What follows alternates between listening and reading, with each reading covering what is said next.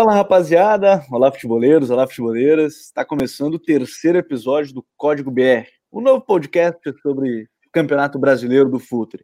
Para quem está chegando agora, nossa proposta vai ser sempre debater com profundidade sobre a rodada do campeonato, mas pegando alguns temas dentro de cada equipe. A gente promete sempre variar também, né? Os times, né? Para você que está ouvindo, pode nos marcar nas redes sociais, o arroba FutreFC, e dar a sua sugestão de pauta aqui para a gente. Marca lá, a gente já teve algumas e uma delas, inclusive, a gente vai tratar no programa de hoje. Abraço para os assinantes do Futuri Club, né, que participam com a gente também. Faça parte do Futuri Club por 12 reais mensais no apoia.se barra Futuri. Hoje aqui Uma beijo, Renato Rodrigues. Fala, Renatão, tudo certo? Beleza, vamos apoiar, gente. É só uma cervejinha. Pô, aquela de ah, leve, é, né? É, é a que vai pro santo. Dá uma apoiada aí. Mas sempre um prazer. Vamos, vamos falar de Campeonato Brasileiro. É, não pude estar na semana passada. Queria um pouco de dia off, fiquei só no, no Futebol Manager e nas séries do Netflix, mas esse final de semana eu tô de novo muito bem inteirado. Vamos falar, vamos falar aí que, que tem bastante coisa pra gente analisar. A grande verdade é que o Renato virou o, o, rei do Minecraft, essa é a verdade, não teve futebol. É verdade, é verdade, é verdade. Meu filho acabou de vir aqui e falar: a gente não vai fazer o portal do Nether hoje, a gente tem que pegar o zumbi Pigmas.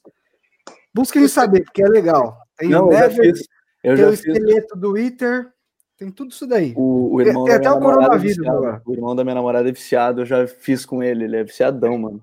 É uns negócios irado. Aconselho para quem gosta também. Mas eu ponho, eu, ponho, eu ponho a culpa no meu filho, mas eu confesso que eu tenho gostado. Caio Alves, primeira participação dele, mais uma estreia aqui no Código BR. Fala, Caião.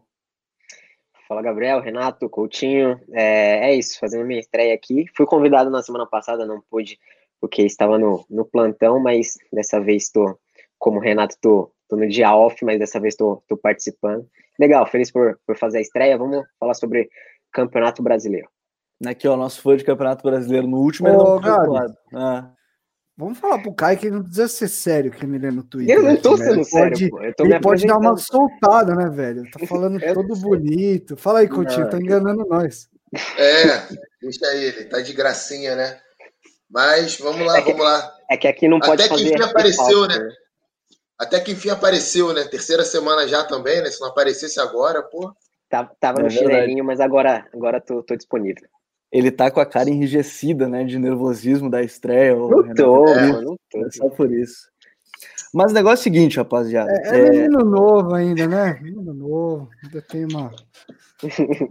Não, ele vai ganhar. Vai ganhar tem uns lateral para acompanhar ainda. tem minutagem para ganhar. Mas o negócio é o seguinte, rapaziada. É, nesse terceiro episódio, chegando aí a 13 terceira rodada, e como não tem Libertadores Copa do Brasil, a gente vai voltar a ter Campeonato Brasileiro quarta e domingo, enfim, quinta-feira, sábado, é, e momento param as competições de meio de semana. Eu quero começar falando sobre uma mensagem que a gente recebeu no primeiro episódio, que a gente acabou adiando, mas eu acho que é um tema bem legal para a gente começar, que é o São Paulo do Fernando Diniz. É, é um time que começou, todo mundo já, pô, o Diniz, os trabalhos do Diniz, o que que tá faltando? E aí muita gente pega naquele pé de, pô, o cara sobe, ele cai para cima, ele sai do, de um time não, que rende bem com o Oeste, vai para o Atlético, o Atlético ali ele não vai muito bem, mas para no São Paulo.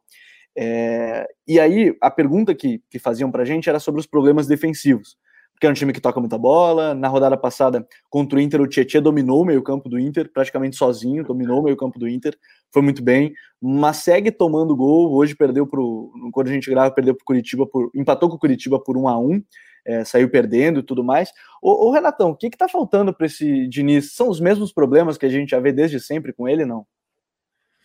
Cara, é, tá aí um grande assunto que eu acho que daria um podcast inteiro, mas não são os mesmos problemas, não, cara. É... O jogo de hoje, eu acho que a gente é um jogo assim um ponto fora da curva. O São Paulo não foi nem exigido defensivamente. Acho que falar que o São Paulo foi bem defensivamente, hoje eu acho que não é nem a discussão. É, eu vejo um São Paulo às vezes pecando por características. É, no geral, eu acho que é um time que tenta fazer coisas e executa mal. Por exemplo, a subida de pressão. Se a gente pegar o jogo contra o River, aí sim eu acho que é um parâmetro legal para a gente discutir. Uhum, é bom. Todo mundo aqui assistiu. É, se a gente for pegar as subidas de pressão do São Paulo contra o River, por exemplo, você encaixava um, encaixava outro e sempre alguém sobrava. E aí eu até brinquei no Twitter que a sensação é que o São Paulo está sempre sofrendo contra-ataques. Mas não necessariamente, às vezes o time está posicionado em fase defensiva, sobe para pressionar, a bola sai da pressão, e aí todo mundo correndo para trás, aquele deu nos acuda. Então eu vejo São Paulo muitas vezes tentando fazer coisas que, pô, legal, é, faz sentido, mas ou não tendo características de atleta para fazer isso, e até antes da eliminação do Mirassol, você viu um time com Vitor Bueno, Pato na frente, e você quer jogar no pé de pressiona, e você tem jogadores com essa característica, você não vai pressionar ninguém, não adianta, os caras marcavam com o olho. E aí essa pressão, vamos colocar aqui entre aspas, ela não é bem feita, a bola escapa e a história nos zagueiros. Outra coisa que eu acho que o Diniz fez bem foi de trocar a zaga. Cara, ele ter colocado o Diego, o Diego Costa para jogar, é, por mais que o São Paulo tenha tido dificuldade, eu acho que essa é a grande notícia do São Paulo no, no, nos últimos jogos. Esse menino é Sim. é muito bom jogador. É, o Léo, acho que altos e baixos ainda tem um pouco de dificuldade para se posicionar e tal, mas é, a questão de construir, os dois constroem muito mais que Arboleda e Bruno Alves.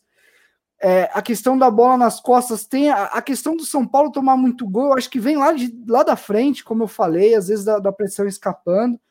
E assim, no jogo de hoje ficou muito claro, né? Circulação lenta, a falta de confiança, às vezes falta abrir o campo, enfim. É, é, é, eu, não, eu não tiraria o Fernando Diniz agora nesse momento, porque eu não, eu não vislumbro ninguém preparado para chegar. A grande pergunta é sempre quem trazer, né? Sim. Vai trazer quem? E também a gente está falando de, de, uma direção que está em fim de gestão, a gente não sabe como é que vai ser. É, eu, pessoalmente, gosto de algumas coisas do Diniz, sei que ele trabalha bem no dia a dia, sei que ele é um cara que ali não, não centraliza, é um cara que, que, consegue delegar, que vai bem com todo mundo, mas eu não teria trazido, acho que, é, acho que esse é o ponto. Então eu não mandaria embora agora. O, o Caio, é, e a gente fala disso do Diniz porque o time já mostrou, num certo momento da temporada, inclusive, não faz muito, a gente está gravando em 4 de outubro, talvez no meio de setembro, a gente via um time muito consistente, assim, o, o Renato falou do Diego e do Léo, é, muitas vezes a gente estava elogiando eles, que eles estavam bem, o time estava aparentemente organizado, assim, é, e, e, aí, dizendo um pouco, talvez por uma temporada longa, como é que você tem visto isso do, do Diniz aí com São Paulo?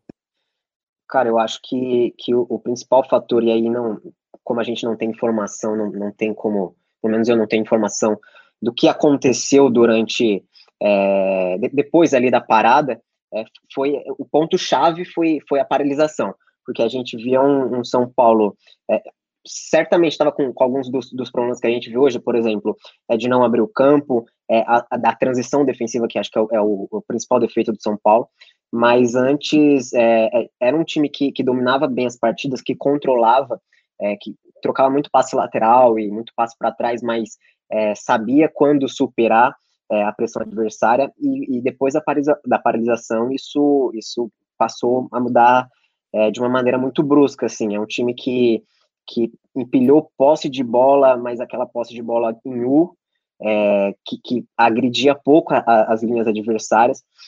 Então, eu acho que esse foi o principal fator. Outra coisa também que, que mudou bastante foi a, a, além da, da, da, transição defensiva, que é o que a gente bate na tecla toda a partida, é, é, a forma que vem fazendo a pressão. É uma pressão assim que, que ok, é, preenche o campo adversário com, com os encaixes, mas é, é muito fácil de superar a pressão do, do, São Paulo. É o que eu costumo, a gente chama assim de, de arame liso. É um time arame liso, porque é tanto com a bola quanto sem a bola, porque é, hoje, por exemplo, contra o Curitiba não foi um time é, que, que, precisou trabalhar muito assim defensivamente. Teve no, no, início da partida teve dois lances assim é, específicos que sofreu com a transição. Um deles foi o, um, o lance do gol, né, que resultou a falta do uhum. do Juan Fran.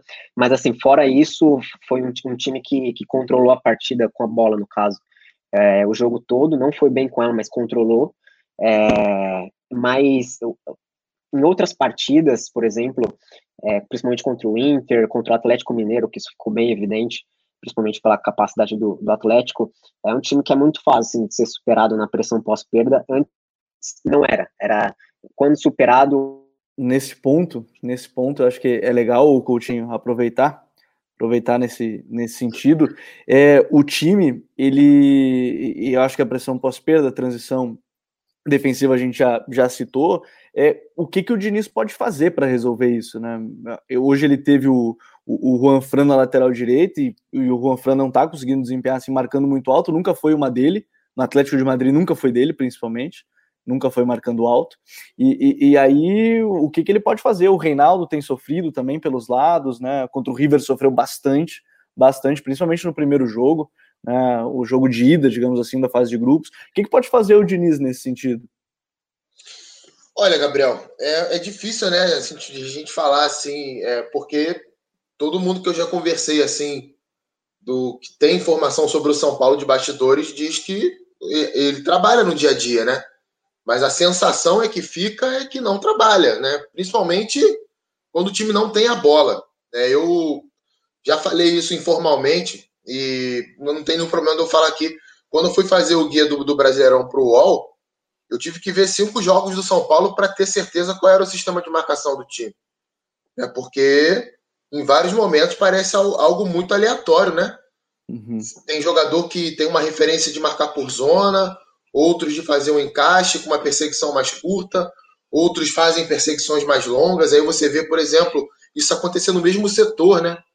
Vários, vários jogos eu vi o Daniel, o, quando estava jogando Daniel Alves e Tietchan de volante, Daniel Alves subia a pressão, o Tietchan fazia perseguição no outro meia, e o cara fazia infiltração, tava ele atrás dos zagueiros, às vezes atrás dos laterais, aí o ponto atrás do lateral, sabe? Um troço assim que é difícil de você entender.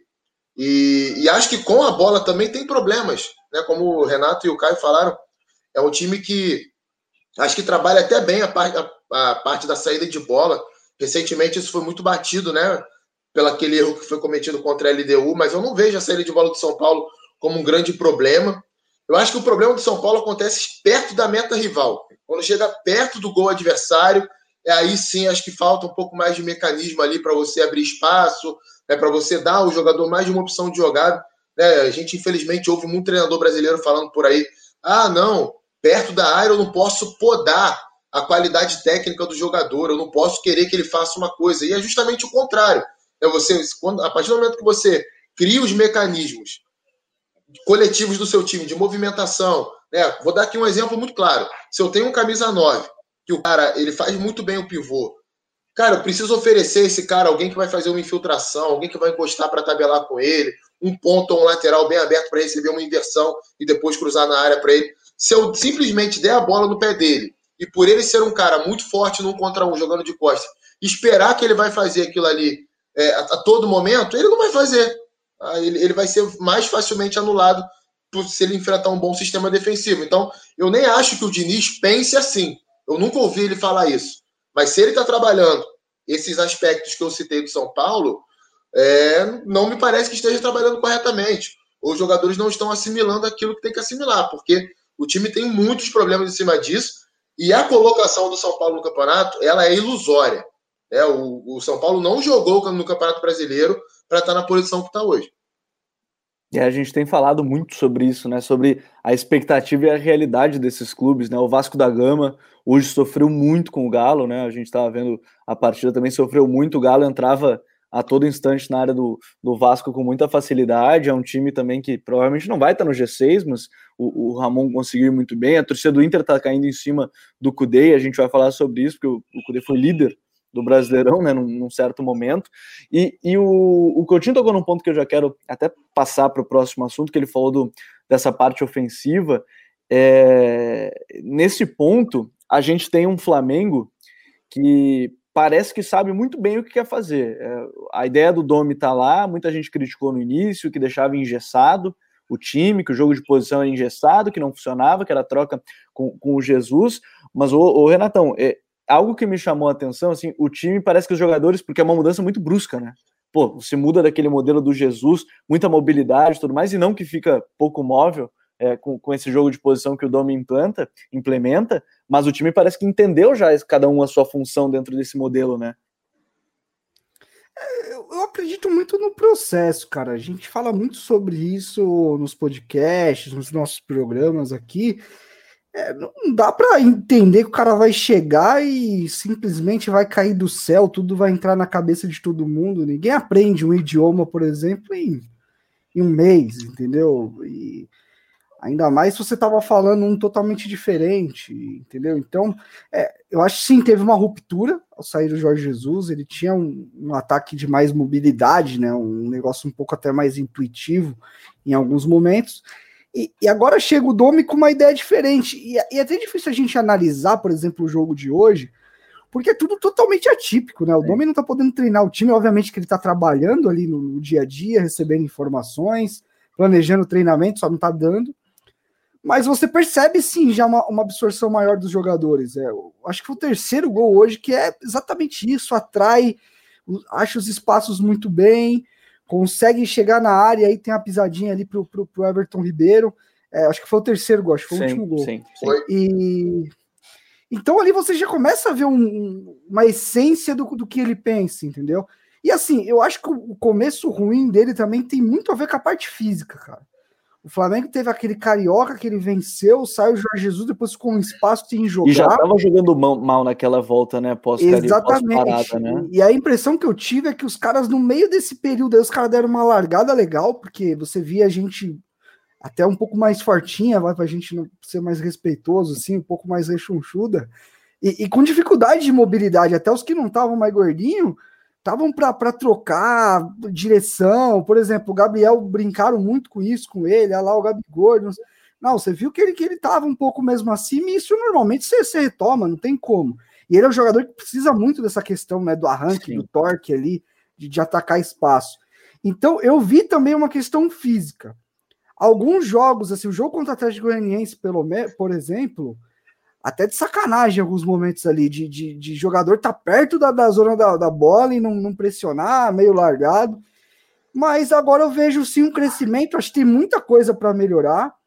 Eu acho que todo torcedor tem que partir do pressuposto de que o time do Jorge Jesus não existe mais, que aquilo que foi atingido dificilmente vai ser atingido da mesma forma.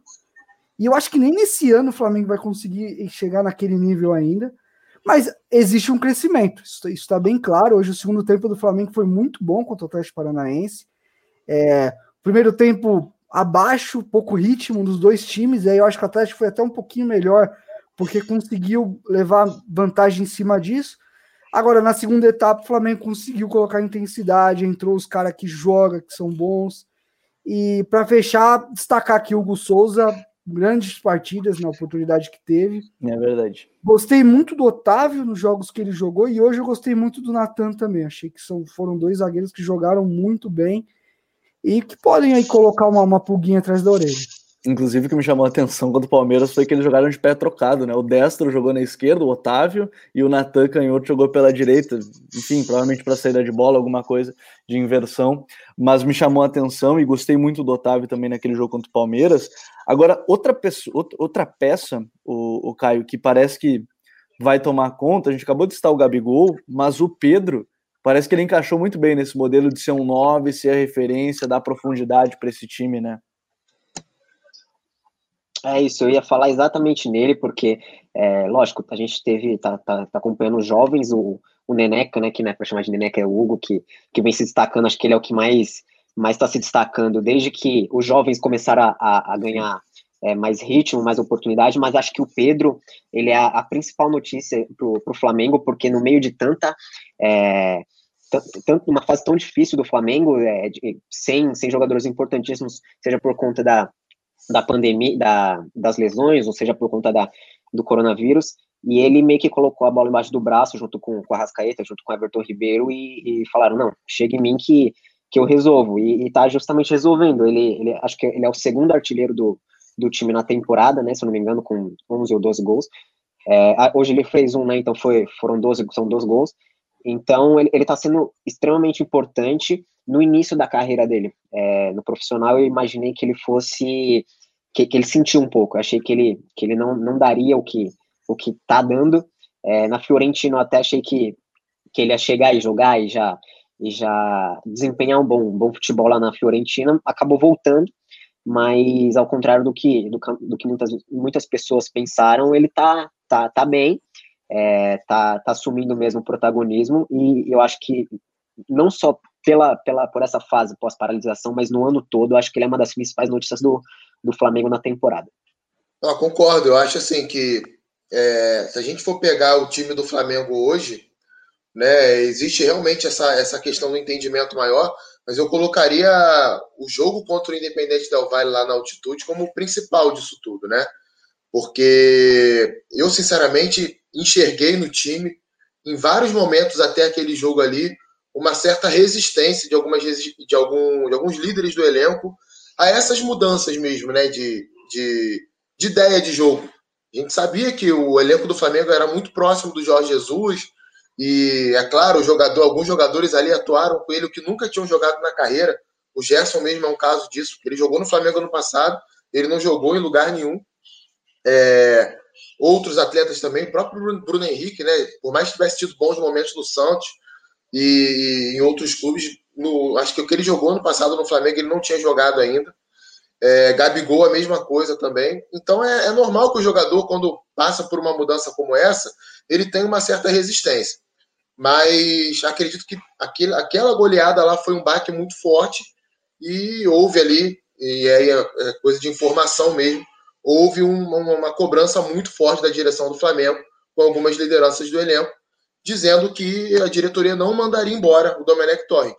Né, que ou os jogadores aceitariam a ideia e colocariam em prática de uma forma um pouco mais ampla, vamos colocar assim, as ideias dele, ou é, o, o, clube começaria a afastar jogador, né, a, até vazar para a imprensa algumas situações que, que estavam acontecendo internamente. Então, assim, é, tem essa questão do processo que é muito importante. Concordo também com a parte física, né? O Flamengo ficou uma semana sem comissão técnica, basicamente. Quem treinou o elenco profissional foi a comissão do sub-20. E a gente sabe como é que é, né? O jogador profissional como é que é. Né? Então ele, ele tem ali o cara, não é nem uma questão de, de respeitar, mas ele não leva tão a sério quanto ele levaria com um treinador novo que chegou, com um auxiliar novo que chegou. Os caras estão observando no dia a dia. Né? É muito diferente é, do que a gente vê normalmente acontecendo num, num elenco profissional. E isso aconteceu no Flamengo e assim, a torcida do Flamengo espera que não seja tarde demais para recuperar, né? Os pontos, já que o Galo aí tá voando, tá jogando muito bem e o Flamengo ainda precisa melhorar. É, parte defensiva, principalmente, né? Acho que a parte defensiva do Flamengo está longe de um ajuste. Acho que quando o time tenta adiantar a marcação, dá muito espaço entre os setores, ainda não pressiona a bola com, com a intensidade que precisa pressionar para fazer esse tipo de marcação. Mas eu vejo muito isso daí. O time está numa crescente mas acho que esse jogo aí contra o Del Valle fora de casa ele foi determinante para que as coisas se acertassem internamente no Flamengo. Tinha muito jogador, jogador importante no clube, jogador líder no elenco, que não estava aceitando muito bem as ideias ali do, do Domenech, que estava apostando talvez numa troca de comando. É, e essa questão do Pedro com o Gabigol vai ser algo que num futuro próximo, acredito que ele vai ter uma certa dificuldade para lidar com isso né? Porque vai ser difícil tirar o Pedro da, da referência. Pedro se encaixa muito melhor nas ideias do Domenech como nove do que o, do que o Gabigol. Gabigol não gosta de ficar fixo, gosta de sair da área, mas também não gosta de jogar como ponto. Então, assim, ou o Gabigol se enquadra naquilo que o Flamengo é agora, esquece o que foi o Flamengo do ano passado, ou ele vai acabar esquentando um banco aí. Né? Por, por mais absurdo que isso possa parecer. Artilheiro do Brasileirão em dois anos consecutivos, artilheiro da Libertadores, importantíssimo no Flamengo. Mas o campo fala, né, Gabriel? O campo tá, é. o campo tá dizendo que o Pedro tá melhor do que ele na função. É, o campo tá dizendo isso, e, e, tem mais um fator. Foi a mesma coisa quando o Bruno Henrique teve que jogar na ponta esquerda. Todo mundo tomou um susto, né? Porque, querendo ou não, era uma dupla, de fato jogavam em dupla, né? O Gabigol e o, e o Bruno Henrique, todo mundo tomou um susto quando viu o Bruno Henrique preso na, na ponta esquerda, e isso pode ser um fator. Agora, tem algo que para mim pode ser e pode ajudar, não sei se vocês concordam, porque a gente vai viver um ano de muitos altos e baixos. A temporada, assim, com jogo pra caramba, os, os, times, e o Flamengo pode se aproveitar de ter um elenco numeroso, talvez esses jovens aí já surgindo, né? O caso do Hugo, como um goleiro que já acho que já passou o César na hierarquia, mas um, um grupo numeroso que pode ajudar a, a não deixar cair esse rendimento. Como é que vocês veem isso? Cara, eu, eu acho o seguinte Pode, pode falar, Renan, pode falar aqui. Não, eu, eu acho que é privilégio. Acho que é o clube mais privilegiado. Tirando o Galo que você joga uma competição, né? E assim. É, mas mesmo assim vai jogar quarta e domingo em algum momento também, entendeu? E, e, o, e, o, tipo de jogo que o São Paulo exige é, é corda esticada até o final, entendeu? Agora, o, o Flamengo, por incrível que pareça, mostrou que tem dois times fortes e ainda tem uns moleques que seguram o rojão também, cara. Então, porque, porque é bem verdade, o Flamengo faz um trabalho na base já, já faz um, um tempo muito bom.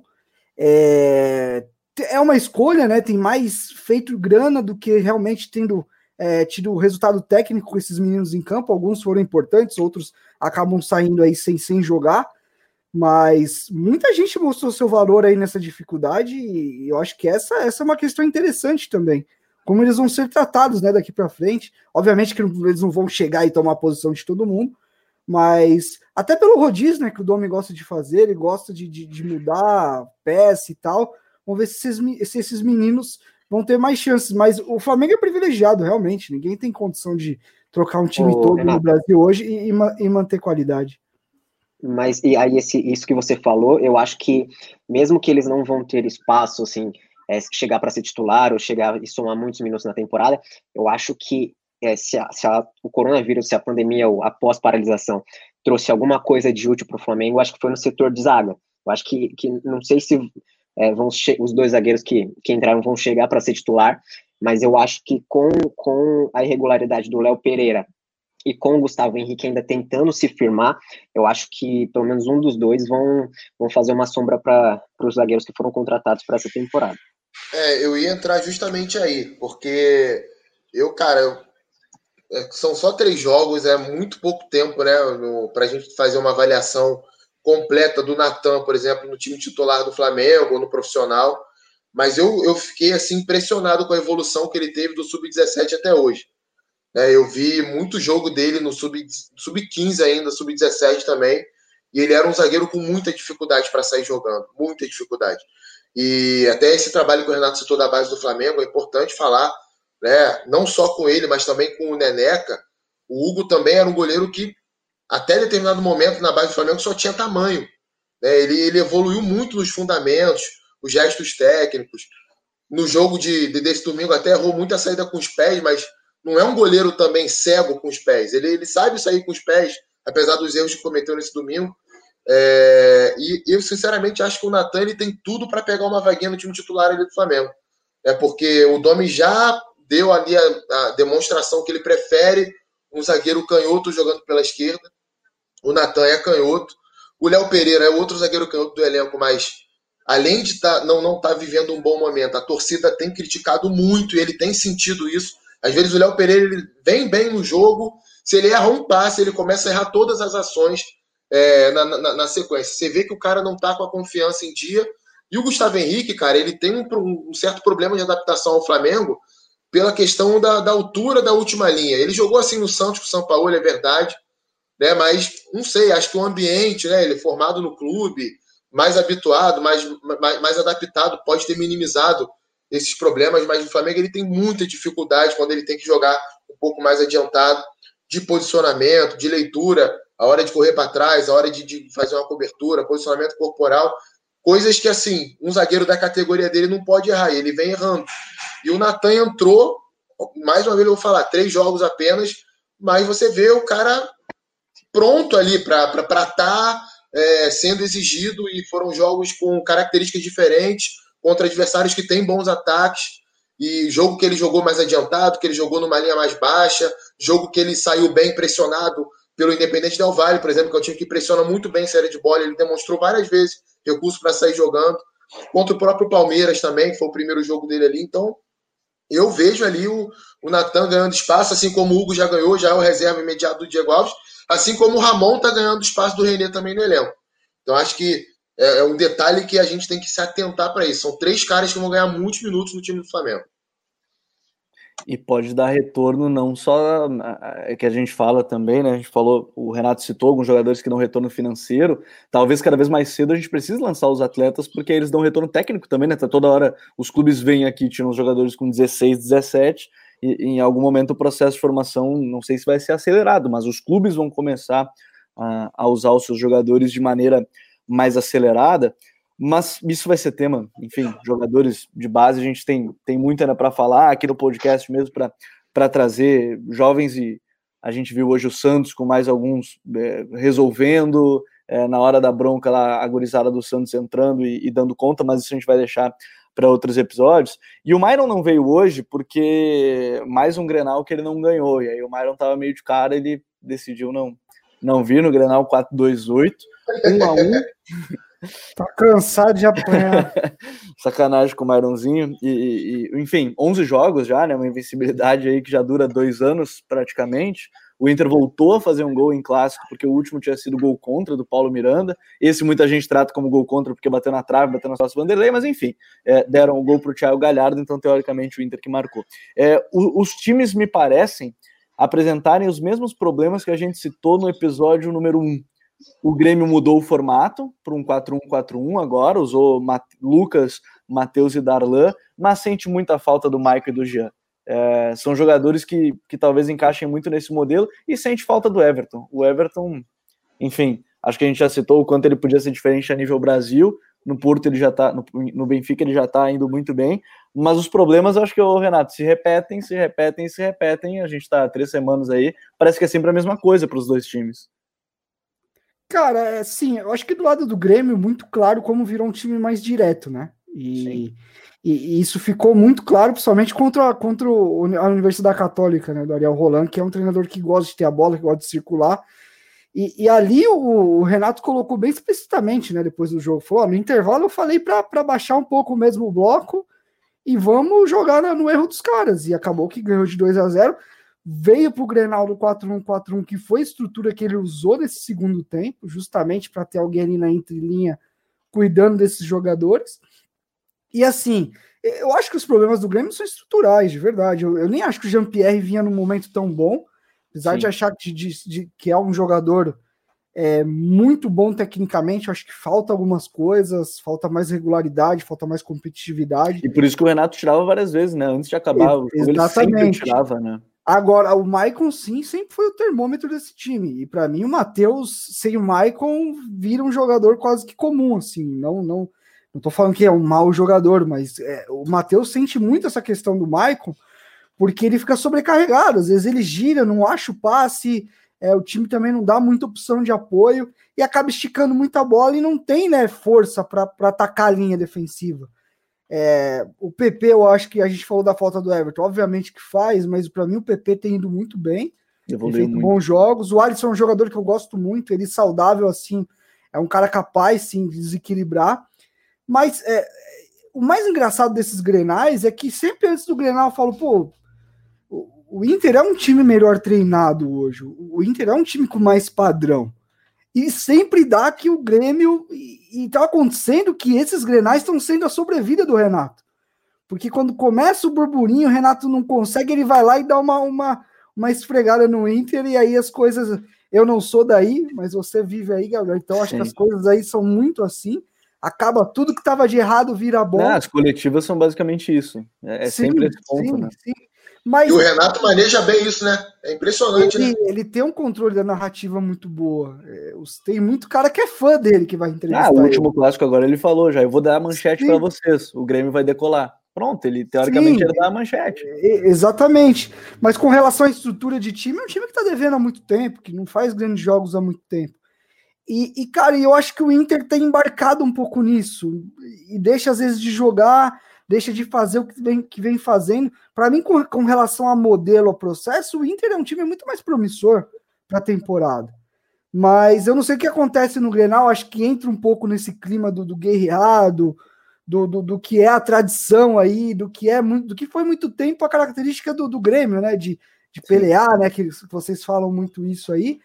E aí acaba que não, não faz o seu jogo, não aplica o que, o que já está aplicando há muito tempo, e aí oscila, e aí a, a, gente sabe como isso é um campeonato à parte. É, são 11 jogos agora, e tem algo que me chama atenção, nesse clássico específico, o Inter fez o primeiro tempo super seguro, super seguro. O Heitor foi muito bem, que era muito criticado, e é o terceiro lateral direito. O Inter sofrendo aí com as lesões, Covid, né? Perdeu os dois jogadores que são convocados para a seleção. O Inter perdeu a temporada inteira, que são o Guerreiro e o Saravia. os jogadores a nível de seleção, já estão fora da temporada. Aí achou vai ter que ser com o Rodinei ou com o Heitor na direita, teve que contratar o Abel, que é bem diferente do Guerreiro para para o resto da temporada. Agora, o, o Caio, é, e, a gente vê isso, o, o, time naquela ideia de corda esticada, a gente citou do Galo, o Inter parece que não consegue manter a corda esticada porque está tomando lesão e suspensão e não consegue manter um time, né? É isso, é exatamente isso. É, acho que o Saravia é, é, é, um, dos, um dos jogadores-chave pro, pro, pro Kudê e era um dos que ele não podia perder, assim, se tivesse que escolher, o Saravia seria um dos últimos, juntamente com o Guerreiro também, que coincidentemente perdeu. É, e, e, em relação ao Grenal, eu acho que, que se baseia, tudo se passa muito pelo que o Renato falou, é parte mental.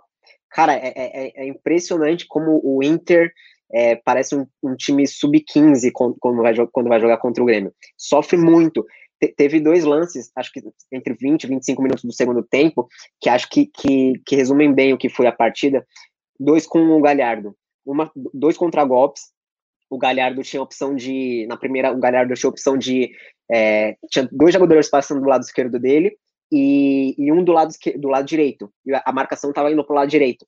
Ele não, ao invés de do Galhardo, a gente sabe como que ele tá jogando, tá jogando muito bem, ao invés dele tocar, ser um pouco mais paciente, tocar no lado esquerdo, ele tomou a decisão errada e chutou, primeiro ele foi bloqueado, depois ele tentou é, tocar e, e, foi, foi bloqueado pela marcação, e o segundo, o principal, que, que no contragolpe ele estava sozinho, no chute que ele, que ele finalizou para fora, ele estava absolutamente sozinho, acho que de 10 chances que ele, que ele fosse ter iguais, ele ia marcar o gol, ou, ele fez gol bem, gols bem mais difíceis, né? Fez bem, gol bem mais difíceis. E assim, ele, ele podia caminhar, dar mais dois, três passos e ele resolveu chutar, acho que é fora da área até.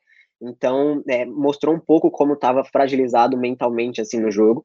E, e o, é isso, o Kudê, eu não sei se, se o Inter vai conseguir contratar, é, vai, vai, vai conseguir ser criativo com, com a janela fechada, é, mesmo não tendo é, o Saravia, eu acho que o jogo do, do Heitor no, no sábado deu, deu uma, uma. fez com que o, o Kudê respirasse um pouco mais, porque ele não vinha bem, na, na minha visão, o, o Heitor não, não conseguia, não estava conseguindo desempenhar um bom futebol, e no Grenal, é, é, surpreendentemente, até particularmente falando, ele, ele jogou muito bem, foi um dos melhores jogadores do Inter, então acho que, que dá uma respirada, dá um alívio ali pro, pro Kudê para continuar é, tentando implantar o que ele vem vem tentando na temporada, mas é isso, ele vem sofrendo muito, ainda mais um, um, um estilo de jogo que, que demanda muita intensidade. É, no próprio Grenal, é um time que, que tá deixando de, de pressionar tão forte como era no, no, no, início da, no início da temporada, e acho que isso vai muito pela parte física, mas também pela troca de peças, né? Você não tem um, trocar o Sarave pelo Heitor, é, trocar o Guerreiro pelo Abel é, é, é muito diferente, são características, características diferentes. Então, é, é, o, Kudê vai sofrer, o Inter vai sofrer sem essas peças, é, é, tentar ir se adaptando com, com na medida em que, que vai perdendo jogadores ou que vai conquistando ou perdendo pontos, mas eu acho que sem, sem essas peças ele vai, vai ter dificuldade, é isso, é jogar com a, com a corda esticada, ainda mais numa temporada em que, que mais do que nunca vai precisar disso. É um, um campeonato é, cheio, a gente está em outubro e tem muita coisa para rolar. Agora, o Coutinho, no, no, episódio 1 que a gente falou dessa questão da intensidade, no Grenal ele fez uma mudança pequena, mas que pode ser algo que ele vai tentar fazer, que para evitar o Grêmio dobrar nas laterais, ele colocou Edenilson do, la do lado direito, o Patrick na esquerda e o Bosquilha nessa peça central, que ele tem muita dificuldade de achar um cara que funcione ali. O Edenilson foi quem melhor funcionou num certo momento. Será que o Bosquilha pode cumprir isso? Porque ele sente falta desse cara do passe ali por dentro. Mesmo que tenha intensidade do Edenilson, ele sente falta, às vezes, de um cara que dê passe, porque no Grenal ele não teve profundidade, né? O Heitor e o, o, o Wendel não deram essa profundidade que ele gosta pelo lado. Olha, Gabriel, eu, eu acho que o Bosquilha encaixa até mais nessa função do que o Edenilson. A questão é que ele precisa ter continuidade. Né? A gente sabe que, por mais que sejam funções muito próximas ali, né, ele tem sempre o primeiro homem de meio fazendo a saída de três com os zagueiros e aí esses três meias mais à frente, eles ficam se movimentando ali, né, pelo centro do campo. É claro que um mais centralizado, outro um pouquinho mais voltado à direita, outro à esquerda. E o papel desses caras é flutuar entre as linhas ou descer o campo para receber o passe curto. E quando o time chega no terço final, ou vai entrar na área ou vai fazer uma diagonalzinha ali para o fundo para jogar com o lateral. Agora, é, o cara precisa ter a continuidade nessa função, né? E acho que o Bosquilha é um jogador importante dentro do meio campo internacional, porque eu vejo características nele diferentes, por exemplo, do Edenilson do Patrick. Bem diferentes em alguns jogos. É, não acho que ele fez um grande jogo no Grenal, e acho até que com o cu dele tem evoluído muito na questão da participação sem a bola, principalmente nas transições defensivas. Acho que ele melhorou muito nesse aspecto do que eu via é, antes. Mas para mim, o principal problema do Inter contra o Grêmio, especificamente, para a gente falar de Grenal, é justamente abdicar daquilo que o time tem como ideia muito fácil, sabe? Parece que a qualquer pressãozinha que o Grêmio faz na saída do Inter, os caras já quebram lá na frente, já tentam um jogo direto. É claro que isso também acontecia, por exemplo, quando o Guerreiro estava jogando, às vezes enfrentava um adversário que marcava bem lá na frente, essa era uma alternativa interessante. Mas o Guerreiro não está mais no time, cara. Então, assim, o Galhardo e o Abel Hernandes, eles não oferecem o mesmo potencial para receber um jogo direto que o Guerreiro oferecia. Por que, que não insiste um pouquinho mais? Né? Não é também ser inconsequente de sair quando não, não der para sair com passe curto, mas me incomodou muito isso nos últimos jogos contra o Grêmio, sabe? A, a, a, total facilidade que o Grêmio tinha de qualquer pressão que fizesse, o Inter já jogava uma bola direta. E no jogo de sábado, mais especificamente, o Grêmio nem subiu tanta marcação assim. Na maior parte do tempo era uma marcação em bloco médio. Porra, cara, desce um pouquinho o campo com os meias, sabe? Trabalha um pouco mais, gira o jogo de lado, tem um pouquinho mais de coragem para impor. A ideia de jogo do Inter, a ideia, a ideia principal do jogo do Inter não é ligação direta, é uma alternativa. É bola no chão, é aproximação, é rodar essa bola com velocidade. Aí fica esse jogo o tempo inteiro, é o jogo que o Grêmio quis. O tempo inteiro o jogo que o Grêmio quis. A ligação direta para a bola bater e voltar, para ficar aquela disputa de segunda bola no meio campo, aí sobra um braço para cá, uma solada ali, aí o jogador, o jogador começa a se enervar, aí o Diego Souza já começa a provocar o Musto, começa a provocar o Moleto, sabe? É o Matheus Henrique que deixa uma solinha aqui, um bracinho ali, e aí, cara, os caras vão perdendo o controle do jogo completamente, levando o jogo exatamente para o lugar que o Grêmio quer. Eu não estou dizendo aqui que o Grêmio só quer jogar assim, só sabe jogar assim, mas está muito nítido. O Grenal, o Grêmio quer jogar assim. Porque ele sabe que nesse tipo de jogo ele vai sair melhor que o Inter, como vem saindo nos últimos jogos. Sábado, de novo. Se a gente pegar os 90 minutos, para mim o Grêmio foi melhor do que o Inter. Mas, como o Renato falou, o Caio também, trabalho mesmo de qualidade, conteúdo de desenvolvimento de time, repertório, o Inter hoje tem muito mais que o Grêmio. Mas num confronto direto não consegue colocar em prática por essas questões, por essas questões aí. É, isso é um fator. De fato, a expulsão do Musto, a gente viu ali vários problemas nesse sentido, mas a gente tem muitos episódios para falar sobre se vai permanecer aqui, aconteceu a pressão para cima do D porque ele não ganhava grenais, né? não vai ganhar os grenais esse ano, são, foram seis, foram cinco derrotas e, e foram quatro derrotas e dois empates, não vai conseguir ganhar os grenal, mas é algo que a torcida acabou pedindo até, chegou a pedir demissão, mas a gente está falando tanto de processo aqui, que é algo que, enfim, tem tempo, a gente falou de lesões, de, de tudo mais, mas a gente vai ficando por aqui com mais um episódio, o Renato, e espero que em breve a gente comece também a trazer, a gente vai trazer em breve, também a gente está vendo um monte de garoto nesse Campeonato Brasileiro. Santos, Flamengo, Palmeiras, o Inter lançando aí o Zé Gabriel virando zagueiro, o Grêmio é, começou a lançar o Gui Azevedo, por exemplo. A gente ainda vai falar de muita garotada aí que parece que vai começar a aparecer nesse Brasileirão aí. Sim, sim, vamos, vamos preparar uma, uma surpresa aí tentar trazer alguma coisa toda semana desses meninos, falar de algum treinador também especificamente. Enfim, vamos, vamos que vamos. Prazer estar com vocês. Se Deus quiser, até domingo. Até o próximo domingo, certamente. Caio, pode relaxar, tá tranquilo, a estreia passou. Agora para o próximo pode, pode ir mais leve. Não, valeu, valeu pela, pelo convite. Próxima vez que precisarem, domingo estou à disposição. É, é, isso, estreia do nervoso, estreia, nervosismo da estreia é sempre, sempre normal, mas garanto que da, da próxima vez vou ficar mais tranquilo, já, já saí do chinelinho, é só chamar. Valeu. É, o, o Myron, o, o, Myron é o titular, você tem que não, trabalhar eu, forte é, nos treinos aí para o Myron tá, derrubar ele. conquistar a vaga no treino. Tá que nem o Soares no final da época do Barcelona, tá só levando. Tá levando, levando. Aí tem que chegar o... Aquele ali é, aquele ali é bandido. Ele ainda toca cavaco, né, cara? Isso aí é. Isso aí é, é, é tem é, isso, tem né? isso. Pra barrar um cara que é bom e ainda toca cavaco é difícil, cara, entendeu? É. Que não é todo mundo que toca instrumento de corda, não. É, não, ele agita a noite do sábado do pessoal, né, na quarentena, é. faz live. É, é, é então, celebridade. cara é importante. É, celebridade. É aquele vídeo lá do Luxemburgo tocando pandeiro com, com o pessoal da seleção brasileira. Coutinho, obrigado por mais uma. Valeu, Gabriel, valeu, Renato, valeu, Caio. Muito bom estar com vocês aí. Vamos lá, a galera tá dando um feedback bacana na rede social. Pedir pro pessoal comentar, né? Manda aí sugestão pra gente aí. O que vocês querem que a gente fale aqui mais especificamente? Semana passada funcionou bem com isso também, né? E vamos lá, vamos embora que o Renato quer comer pizza e eu quero comer minha pipoca aqui. Valeu, rapaziada. A gente vai ficando por aqui com mais um Código BR. Mandem as suas sugestões no arroba FutureFC. Pode marcar a gente, mandar o seu recado. A gente promete aí falar sobre todas as equipes dentro do possível do Campeonato Brasileiro. Já ficando por aqui com mais um episódio, venha fazer parte do Apoia-se no apoia.se barra Futre e aí poder acompanhar até ao vivo aqui as nossas gravações e receber conteúdo exclusivo de maneira diária. Grande abraço a todos, nós voltamos no próximo domingo. Valeu!